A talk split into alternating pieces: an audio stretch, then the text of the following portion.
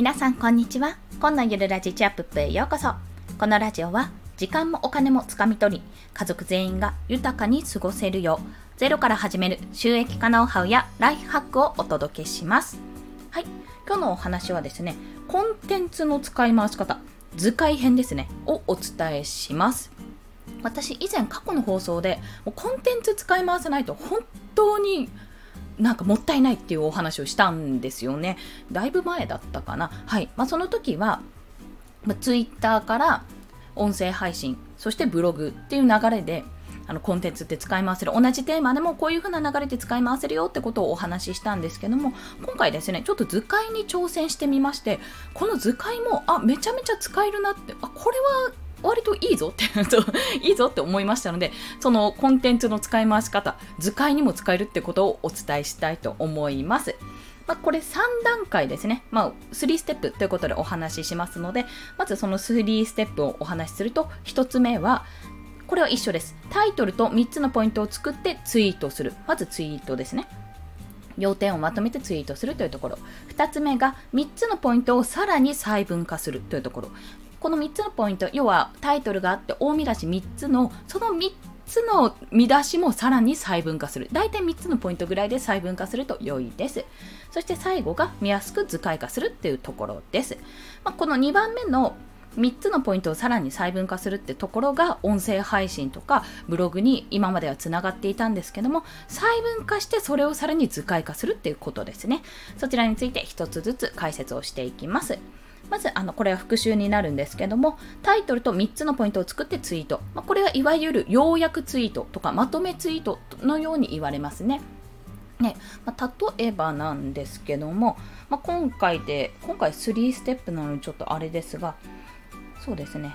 これかな？じゃあ伸びがちな音声収録をまとめる3つのコツという私収録というか放送をしてるんですけども、まあ、そちらはじゃあ3つのポイント。1つ目ワンメッセージワンアウトカム。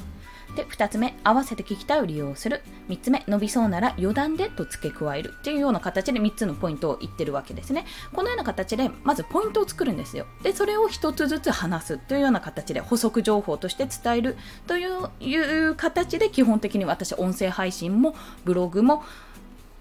ツイッターもですね、あツイッターはちょっと要点だけしかまとめてないですけども、そういう形で発信をしております。まあ、これはなぜかというと、まず結論ファーストなんですよ。結論を最初に言うことで、これからこういう話をしますって、ああ、なるほど、そういうことね。じゃあ詳しくどうしてこうなのかってことを詳しく話すと、全部でポイントは3つ。この3つっていうのも重要なんですよ。結論ファーストして、その次3つのポイント。これ、5つとか7つとかでもまあありっちゃありなんですけどもちょっとやっぱり長ったらしく感じちゃうんですよね。このゴールデンナンバー3 3か。ゴールデンナンバーまで英語で言ったなら3ですね。この3っていう数字がやっぱり子供にとっても 3, 3つぐらいまでなら覚えやすいんですよ。たった1つだったらたった1つの方が覚えやすいんですよもちろん。でも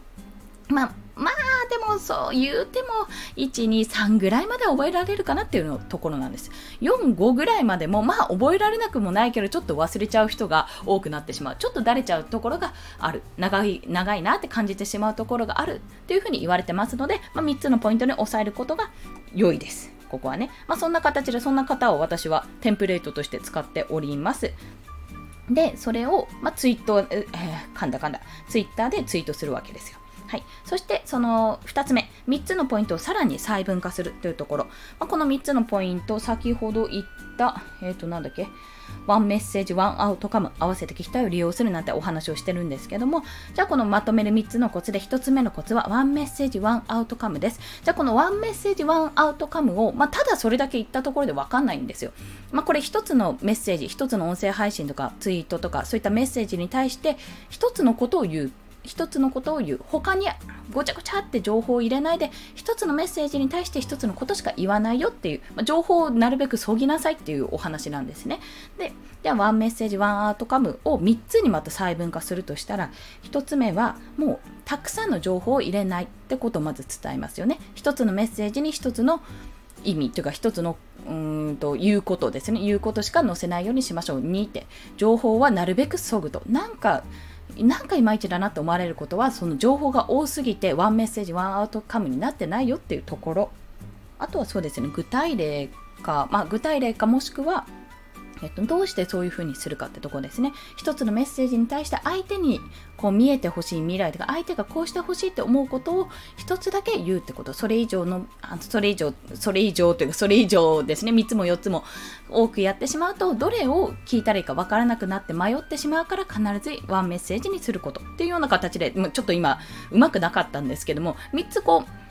う、3つ言いましたよね、ポイントとして。3つのポイントのうちの1つ、ワンメッセージ、ワンアウトカムっていう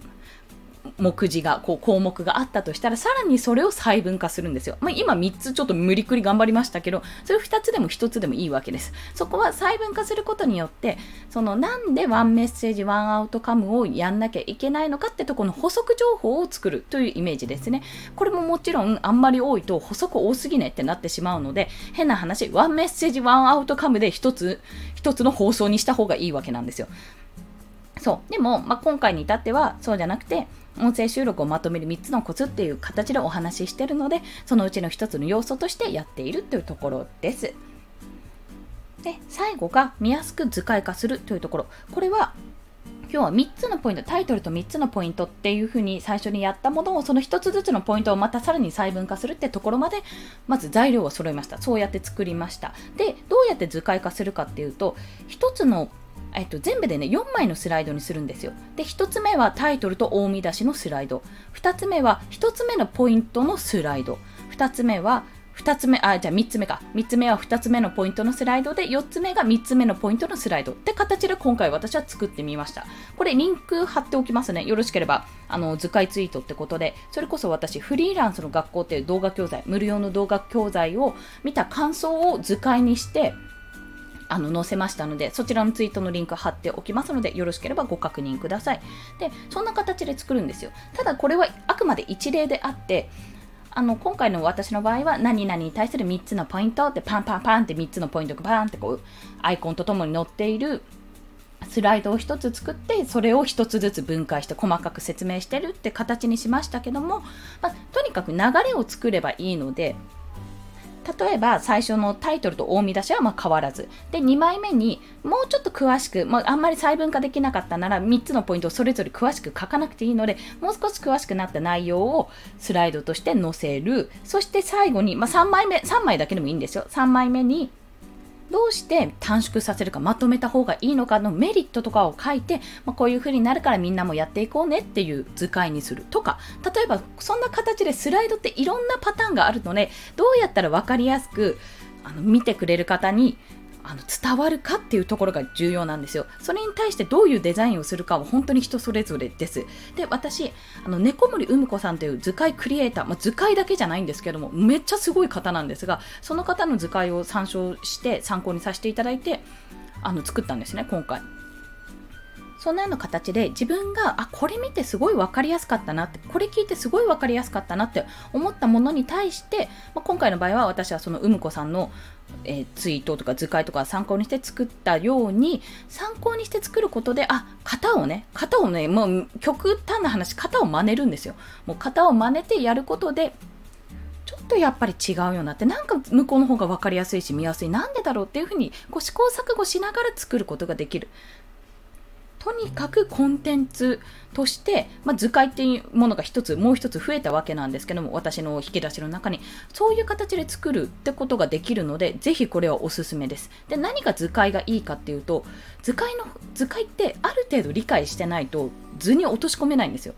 あの漫画でわかるシリーズと同じで漫画でわかる例えば7つの習慣みたいな感じであるじゃないですか。あれと一緒で、あれもある程度自分が分かってないと漫画に起こせないわけなんですよ。要点をちゃんと踏まえてないと。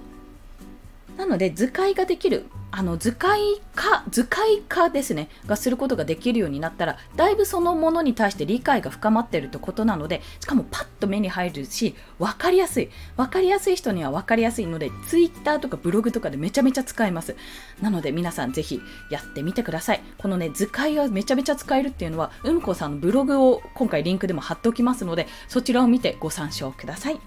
はい。それでは今日もお聴きくださりありがとうございました。もう一度まとめを言いますと、コンテンツの使い回し方ですね。図解編。1つ目はタイトルと3つのポイントを作ってツイートする。2つ目はその3つのポイントをさらに細分化する。3つ目はそれぞれのあとポイントですね。細分化したものとか全部これを1枚1枚スライドにして図解化するというところです。ぜひね私キャンバ CANVA キャンバというツールでですね試して作ってみて割とね使いやすく作れたんですよ。キャンバ内の素材でアイコンとかも作れたのでよろしければお試しください。ということで本日の合わせて聞きたいはもう私のちょっと頑張って作った図解ツイートとあと猫森うむこさんのうむこデジタルというブログがございますので、そちらのリンクを合わせて聞きたいに貼っておきます。よろしければご覧ください。はい。それでは今日もお聴きくださりありがとうございました。この放送いいねって思われた方、ハートボタンもしくはレビューなど書いていただけると嬉しいです。また、スタンド FM では朝昼晩と私3放送しておりますので、もしよろしければフォローしていただけるとですね、通知が朝昼晩と飛びますので、よろしければお願いいたします。はい。まあ、暑くなったり寒くなったり、いや、寒くはなってないかな。雨が降ったり晴れたりと、なかなかね、ちょっと体調のね、変化にも変化に、気温の変化か、気温の変化に体調がついていけないかもしれませんが、皆さんちょっとここでめげずに頑張って乗り切っていきましょう。コンでした。ではまた。